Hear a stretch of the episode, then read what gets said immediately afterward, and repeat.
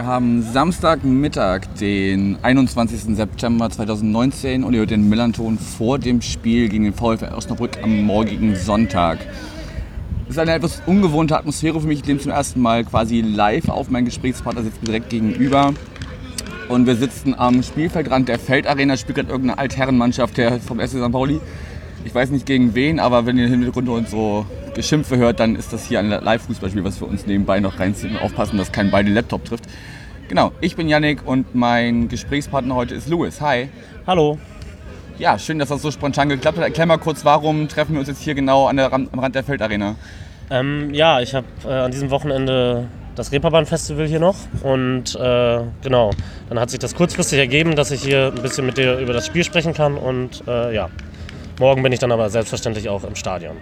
Genau, du bist morgen auch dabei und äh, jetzt erklär erst mal kurz, ähm, wie bist du zum VfL Osnabrück gekommen? Ähm, ich äh, studiere in Osnabrück, äh, komme gebürtig aus Oldenburg und ähm, ja, bin dann seit 2012 äh, recht regelmäßig ins Stadion gegangen und erst recht in den letzten zwei, drei Jahren äh, eigentlich versuche ich bei jedem Heimspiel dabei zu sein und auch auswärts äh, das ein oder andere mitzunehmen. Okay, also so regelmäßiger Auswärtsfahrer auch. Wenn es klappt, auf jeden Fall, auch in den letzten zwei Jahren dann eher, aber ähm, ja, so die interessanteren Spiele dann selbstverständlich auch mal. Also Sandhausen habe ich jetzt noch nicht mitgenommen, äh, aber ja, Ja gut, das ist auch immer eine Reise daraus. Das ist nicht immer so einfach machbar. genau. Okay, dann äh, geht es heute um den VfL Osnabrück. Die sind ja jetzt dieser Saison aufgestiegen oder spielen jetzt äh, mit in der zweiten Liga. Wie kam es denn überhaupt dazu? Weil ich weiß, vor zwei Jahren die Saison, da werdet ihr fast abgestiegen. Und wie kam es dann dazu, dass ihr trotzdem jetzt äh, nicht vierte Liga, sondern jetzt zweite Liga spielt?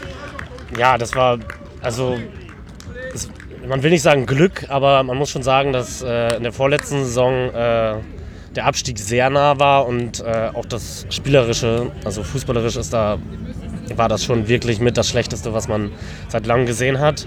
Äh, man hatte mehr oder weniger das Glück, dass äh, Werder 2 noch ähm, hinter ihm gelandet ist und Chemnitz und Erfurt, denen auch Punkte abgezogen wurde. Ähm, und ansonsten, ja, ist man auf jeden Fall nicht davon ausgegangen, dass die darauf folgende Saison dann wirklich so gut laufen würde. Also es war für eigentlich alle überraschend, dass es äh, mit dem Aufstieg dann geendet ist. Ja, also eine Personal, die ich da zugegebenermaßen sehr von außen betrachtet ähm, mitverfolgt habe, äh, ist der Trainer Daniel Thiune, der ja trotz dieser äh, sportlich schwachen Saison, die wir gerade schon angesprochen haben, jetzt immer noch bei euch ist und auch jetzt zuletzt seinen Vertrag noch weiter verlängert hat. Also auf den wird ja anscheinend sehr viel gebaut. Ja, also das, ähm, da hat man sich schon äh, sehr, äh, ja, auf ihn, also man hat sich entschieden, äh, an ihm festzuhalten. Ähm, da gab es natürlich auch kritische Stimmen und äh, es wurde auch schon recht früh, nachdem er übernommen hat ähm, und es dann trotzdem noch nicht wirklich positiver wurde, äh, hieß es schon aus einigen, ja, aus einigen Bereichen der Fans, dass man dann doch vielleicht doch lieber einen anderen Trainer ähm, äh, ja, bekommen sollte. Aber Daniel Thune ist halt auch äh, kommt aus dem Umkreis Osnabrücks und ähm, ja, ist halt auch eine Legende fast schon in Osnabrück gewesen. Da hat man sich dann doch dazu entschieden, ihn noch zu behalten und das hat sich am Ende dann auch wirklich ausgezahlt. Also seine Arbeit ist äh, schon ziemlich gut. Er wird ja auch häufiger bei Trainerwechseln auch im Bereich der ersten Liga schon in Verbindung gebracht mit den Vereinen und äh, ja, das war wohl ein ziemlicher Glücksgriff am Ende. Okay, also könntest du dir vorstellen, dass er dann 2021 spätestens weg ist, weil Verträge halten ja heutzutage nicht mehr so viel. Ich kann es mir auf jeden Fall vorstellen, auch wenn er eine wirklich starke Bindung zum VfL hat und auch zur Stadt Osnabrück. Ähm, ja, vielleicht wird es ja auch sonst was mit dem, mit dem VfL Osnabrück in der ersten Liga, aber ähm, nee, also ich kann es mir auf Dauer auf jeden Fall vorstellen, weil er auch äh, vor kurzem im Interview gesagt hat, dass sein Ziel die erste Liga ist. Ähm, nicht zwangsläufig nicht mit dem VfL Osnabrück, sondern er kann sich auch vorstellen, halt mit dem VfL nochmal aufzusteigen. Aber wenn das dann irgendwann nicht klappen sollte, dann will er schon nochmal ähm, vielleicht einen anderen Verein dann in der ersten Liga trainieren. Sei ihm ja gegönnt, wenn er da wirklich so ein fähiger Trainer ist. Ja, absolut. Okay, jetzt muss ich sagen, ich habe mal im Vorfeld in den Kader geguckt und die meisten Namen oder eigentlich fast alle Namen haben mir so wenig bis gar nichts gesagt. Ähm, auf wen müssen wir denn dann morgen besonders achten? Wer ist dafür bei euch verantwortlich, dass äh, ihr jetzt da steht, wo ihr steht? Weil ihr seid ja, seid ja auch sehr gut gestartet in die zweite Liga. Genau, also es kam auch schon, ja, nicht überraschend, dass, es so gut dass der Start so gut funktioniert hat, aber ähm, es, muss, also es musste ja nicht zwangsläufig so laufen. Äh, klar, Marcos Alvarez wird immer wieder genannt, auch in den Medien. Das äh, liegt nicht zuletzt daran, dass er in der letzten Saison etliche direkte Freistoßtore geschossen hat, auch in entscheidenden Spielen, auch in den teilweise letzten Minuten. Da war er schon äh, einer der, wichtigsten Spieler. Ähm, aber ansonsten kann man eigentlich, also ich würde da nicht direkt Leute hervorheben wollen. Es haben sich einige Sachen in der letzten Saison verändert. Man hat ein, äh, endlich ein richtig funktionierendes zentrales Mittelfeld aus Leuten, die auch Fußball spielen können und nicht nur Zerstörer sind. Äh, das sind David Blacher und Tafferzufer. Ähm, da war direkt eine Sicherheit drin, sodass auch die Abwehr dadurch logischerweise sicherer stand. Ähm, aber ansonsten, es wird sehr viel äh, gewechselt, es wird sehr viel rotiert und ähm, häufig überrascht Tune mit einer Aufstellung, wo drei, vier Spieler drin sind, die dann im letzten Spiel gar nicht gespielt haben und trotzdem spielen dann die meistens dann die äh, herausragende Rolle sozusagen im nächsten Spiel. Also ist, also man kann sich da schon nicht wirklich festlegen, weil der Kader ziemlich ausgeglichen wirkt. Okay, also eine Kollektivleistung eher an, ja. als eine Leistung von einzelnen Personen. Auf jeden Fall, genau. Okay. Gut, nun spielt ihr in dieser Saison mit. Wie war denn jetzt oder wie ist denn jetzt ähm, die Erwartungshaltung? Geht es nur gegen den Abstieg, also Hauptsache nicht absteigen, oder möchte man sich auch möglichst also nicht im Mittelfeld festsetzen? Oder wie ist da die Erwartungshaltung, zum einen vom Verein und auch aus der Fanszene? Also ähm, Grundsätzlich ist natürlich die Erwartungshaltung erstmal nicht abzusteigen, aber man hat halt schon in den ersten Spielen gemerkt, dass sie auf jeden Fall mithalten können, dass sie auch fußballerisch mithalten können und ähm, ja, es wirkt ja auch häufiger schon so, dass die zweite Liga wirklich ausgeglichen ist, also dass es auch häufiger mal passiert ist, beispielsweise Paderborn äh, dass ein Aufsteiger aus der dritten Liga dann direkt wirklich oben mitgespielt hat. Das ist möglich, aber also da würde jetzt auch keiner im, im Bereich der, der, Fans sich irgendwie am Ende ärgern, wenn es dann nur in Anführungsstrichen äh, für den Nichtabstieg reichen würde. Okay, also relativ entspannte Haltung. Relativ entspannt, genau. Man ist eher glücklich, dass es wirklich auch endlich mal wieder geklappt hat nach Jahren in der dritten Liga, dass man in der zweiten Liga spielt und äh, will das alles mitnehmen. Ja, ich habe also die letzte Begegnung äh, von St. Pauli in Osnabrück resultiert irgendwie auf, vor, vor zehn Jahren oder so. Okay, das war, ja. war glaube ich, das letzte Mal, ja. ist, ist man sich begegnet. Ähm, ja, also entspannte Erwartungshaltung. Genau sowohl vom Verein auch als, aus, äh, auch, als auch von den äh, Fans, die ähm, ja doch eigentlich sich eher freuen, dass es so geklappt hat und äh, dann auch bei Niederlagen oder sowas jetzt nicht, sondern also es wird jetzt nicht gepfiffen oder sowas, sondern es wird dann direkt weiter unterstützt und äh, ja, das ist schon. Also die Stimmung ist eigentlich sehr entspannt. Okay, und wie zeigt sich das im Stadion? Also ist es regelmäßig nahezu ausverkauft oder gibt es auch Spiele, wo wenig bis gar keine Zuschauer oder wenig also, Zuschauer da sind? Ähm, bis jetzt äh, ist das Stadion auf jeden Fall in der ähm, Ostkurve, in dem Stehbereich, äh, immer ausverkauft gewesen. Es gibt immer noch einen kleinen oder einen anderen Stehbereich gegenüberliegend in der Westkurve. Der ist, soweit ich das äh, recht sehe, nicht immer ausverkauft, aber es ist schon wirklich voll. Ähm, ja, das war es in der dritten Liga auch schon in der letzten Saison und äh, ja, jetzt in der zweiten Liga eigentlich immer bis auf ein paar Plätze auch äh, ausverkauft.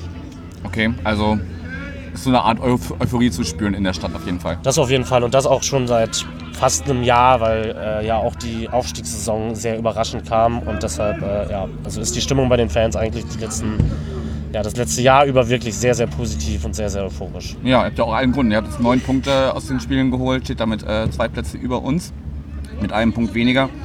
Ähm, wenn wir jetzt gerade schon so Richtung Stadion gehen und die Besucherzahlen hast du gerade schon angesprochen, ähm, ich habe vom User Mermskin auf Twitter die Frage bekommen, es gibt wohl eine Baulücke an der Nord, die irgendwie mal geschlossen werden sollte. Da hat sich aber irgendwer beschwert, habe ich das so rausgelesen. Wird das noch äh, bebaut oder bleibt das so offen? Das ist alles eine sehr ähm, gute Frage. Äh, die Situation an der Bremer Brücke ist äh, so, dass, es, dass man zurzeit sich da auf keinen Fall festlegen will, weil äh, überhaupt nicht klar ist, ob der Standort überhaupt so beibehalten werden kann, äh, weil er ja eine sehr zentral oder vergleichsweise zentral für ein Fußballstadion in den Profiligen ähm, liegt. Und äh, ja, es gibt jetzt Akt, äh, Aktionen dafür, dass der Standort erhalten werden äh, kann. Aber erst recht die Infrastruktur ums Stadion wäre auf jeden Fall für dauerhaften Zweitliga-Fußball äh, nicht wirklich gemacht. Aber man versucht es halt noch weiterhin. Ja, ja beschreib mal kurz, weil ich persönlich war auch noch nicht da und ich glaube viele ja. Hörerinnen und Hörer auch nicht. Ähm, wie liegt das Stadion und äh, wie kommt man da überhaupt hin? Es ist äh, vom Bahnhof zu Fuß sehr einfach zu erreichen. Da ist man innerhalb von 10 Minuten, Viertelstunde eigentlich da. Ich weiß jetzt nicht, das wird wahrscheinlich nicht so einfach möglich sein, ähm, als, äh, ja, als Fans von St. Pauli äh, da zu Fuß an, äh, hinzukommen. Ich weiß nicht, ob es dann sonst äh, Bus- oder Shuttle-Service geben wird. Ähm, aber ansonsten, ja, es liegt sehr stadtnah ähm, und es ist auch sehr einfach zu erreichen, wie gesagt, vom Bahnhof. Äh, das sollte eigentlich für keinen ein Problem sein dann.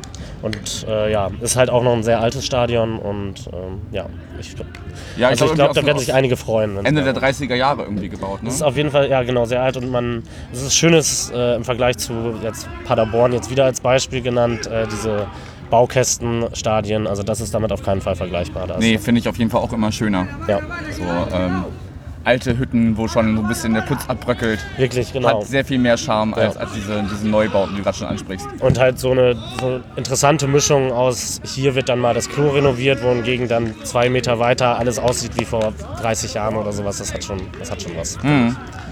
Ja, mal gucken. Also, wenn du Anre die Anreise gerade schon ansprichst, ähm, von St. Pauli wird es morgen eine große gemeinsame Zuganreise Mhm. geben. Wir treffen uns morgens um 10 vor 7 am Reisezentrum und äh, dann wird äh, gemeinsam angereist Ja. in, in vielen, vielen Gruppen. Ähm, und dann denke ich, wird es entweder einen begleiteten äh, Marsch sozusagen geben oder die stellen uns vielleicht Shuttles bereit. Mal gucken. 1600 Leute sind halt auch nicht so einfach von A nach B zu karren. Ne? Das dauert Stimmt. eine Weile. Es ist halt, ähm, wie also man, wenn das in in einer großen Gruppe vom äh, Bahnhof ausgeht, dann wird das wahrscheinlich dann auch über ein, zwei Hauptstraßen dann machbar sein. Ähm, aber ich weiß nicht, wie, wie entspannt die Polizei die Situation sieht, weil ähm, ja, also die Fanszene vom VfL und äh, Fanszene von St. Pauli auch nicht so grün miteinander sind, Nee, so wie die ich das immer nicht höre. wirklich. Genau.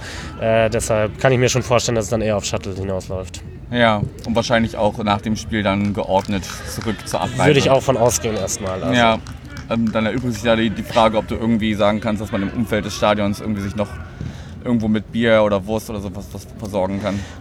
Kann wahrscheinlich man, ein reiner Stadionbesuch werden. Ich gehe, ich gehe stärker davon aus, ja. Also, ich, also es kann natürlich alles, es kann auch einfach äh, ja, sehr entspannt werden und doch möglich sein, aber ich kann mir eher vorstellen, dass die Polizei da sagt, die wollen kein Risiko eingehen und äh, dass es dann wirklich nur Stadionbesuch und wieder Abreise wird.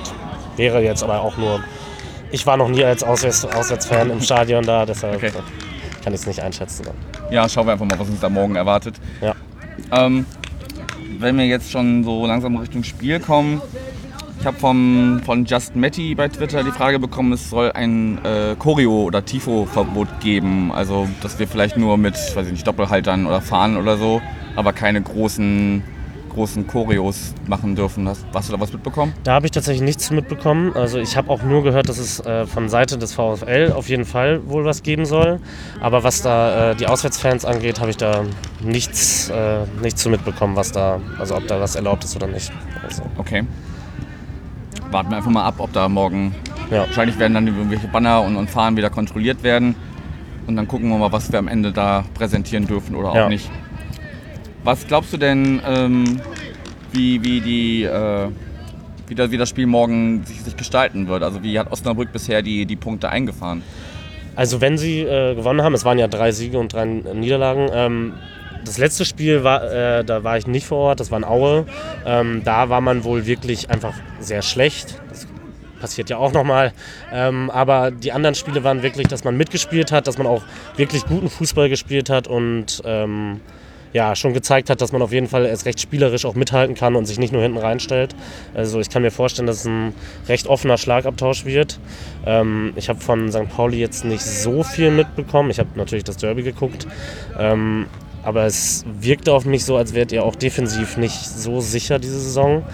Ähm, also ja, ich kann mir schon vorstellen, dass auf beiden Seiten ähm, offensiv einiges zu sehen gibt. Ja, unsere Defensive ist halt das Problem, dass äh, Jackson Avevo sich äh, Ja, vor ein paar Spielen verletzt hat, der ein großer, eine große Säule im, in der Innenverteidigung war. Ähm, müssen muss einfach mal schauen, wie da die, die zusammengeflickschusterte Mannschaft äh, sich, sich da geben kann. Wobei ja einige jetzt langsam wieder ins Mannschaftstraining einsteigen. Also auch ein Philipp Ziereis macht jetzt wieder Teil des Mannschaftstrainings mit. Auf den konnte man auch immer sehr gut bauen, wenn, wenn der äh, fit war. Ähm, das Gute ist halt, dass wir dieses Jahr es hinkriegen, zumindest auch vorne mal zu knipsen, sodass die Spiele dann nicht 2-0 ausgehen, sondern Ja. mal nur ein knappes 1-0, 2-1. Ähm, dass wir halt äh, vor allem in, in letzter Minute dann immer noch die, den Ausgleich oder de, de, den, äh, Gegentreffer zur, zur Niederlage bekommen, Ja. Sodass wir eigentlich 90 Minuten lang schon ganz gut dastehen. Wir spielen keinen Hurra-Fußball, Mhm. aber schon wesentlich offensiver, als es noch unter Kautschinski der Fall war. Mhm. Und ähm, muss man einfach mal sehen, wie, wie ich denke, es wird, wäre gut, wenn wir möglichst schnell ein, zwei Buden machen, dann wird es für euch wahrscheinlich schwer, dann, weil wir Ja. hinten, wir können hinten kompakt stehen, das hat man gegen Stuttgart gesehen, die auch erst in der, in der Nachspielzeit äh, den, den Treffer dann noch nachsetzen konnten. Mhm. Die haben sich sehr schwer getan gegen uns, weil wir wirklich sehr, sehr gut standen. Und äh, ich denke, wenn wir frühzeitig äh, in Führung gehen und das dann ein bisschen verwalten und vielleicht noch einen nachlegen können, dann sollte das für uns morgen, morgen gut ausgehen. Also ich tippe ein 2-1 für uns. Was sagst du? Ja, es ist. Also, eigentlich hatte ich getippt, es wird ein äh, 3-1 für den VfL.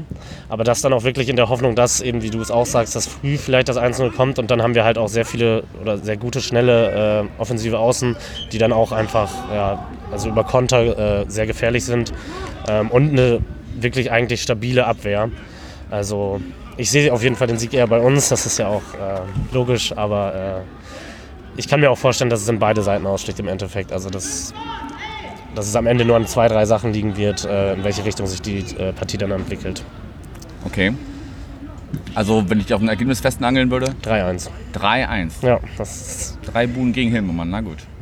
die Offensive ist halt, wie gesagt, also auch, man, man, es ist halt ein äh, wirklich guter Kader aus wirklich 20 Leuten, die auch regelmäßig spielen und dann auch wirklich regelmäßig gute Leistungen abrufen. Deshalb ist, man auch ja nicht so einfach äh, ja, einzuschätzen. Also es ist jetzt nicht so, dass wir wirklich nur so zwei Leute haben, wenn die festgemacht werden, dann kann dann, äh, dann passiert da nichts mehr, sondern ähm, dann kommt auf einmal ein Außenverteidiger Felix Agu, ähm, der jetzt komplett durchstartet gerade und auch wirklich auch im Bundesliga-Bereich gehandelt wird.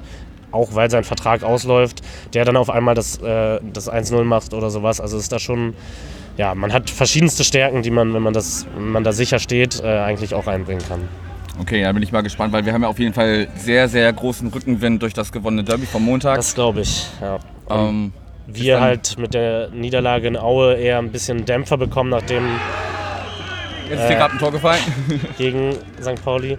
Ähm, ja, nach der Niederlage in Aue war man dann nicht so äh, zufrieden. Ähm, aber das passiert halt auch. Man, muss, man ist immer noch der Aufsteiger in der zweiten Liga und dass man da nicht einfach äh, jedes Spiel gewinnen wird, war auch klar. Auch wenn natürlich äh, nach fünf Spielen und neun Punkten die Euphorie dann schon da war. Man gegen Nürnberg nur knapp verloren hat. Man gegen äh, Heidenheim im äh, ersten Spiel eigentlich 80 Minuten dominiert hat und dann wirklich nur ärgerlicherweise 3-1 am Ende verloren hat und sich auskontern lassen hat. Also, ja, also ich, ich gehe davon aus, dass wir das gewinnen, auch wenn ihr mit der Derby-Euphorie kommt, aber das ist natürlich auch die Hoffnung vielleicht. Also, Ja, klar.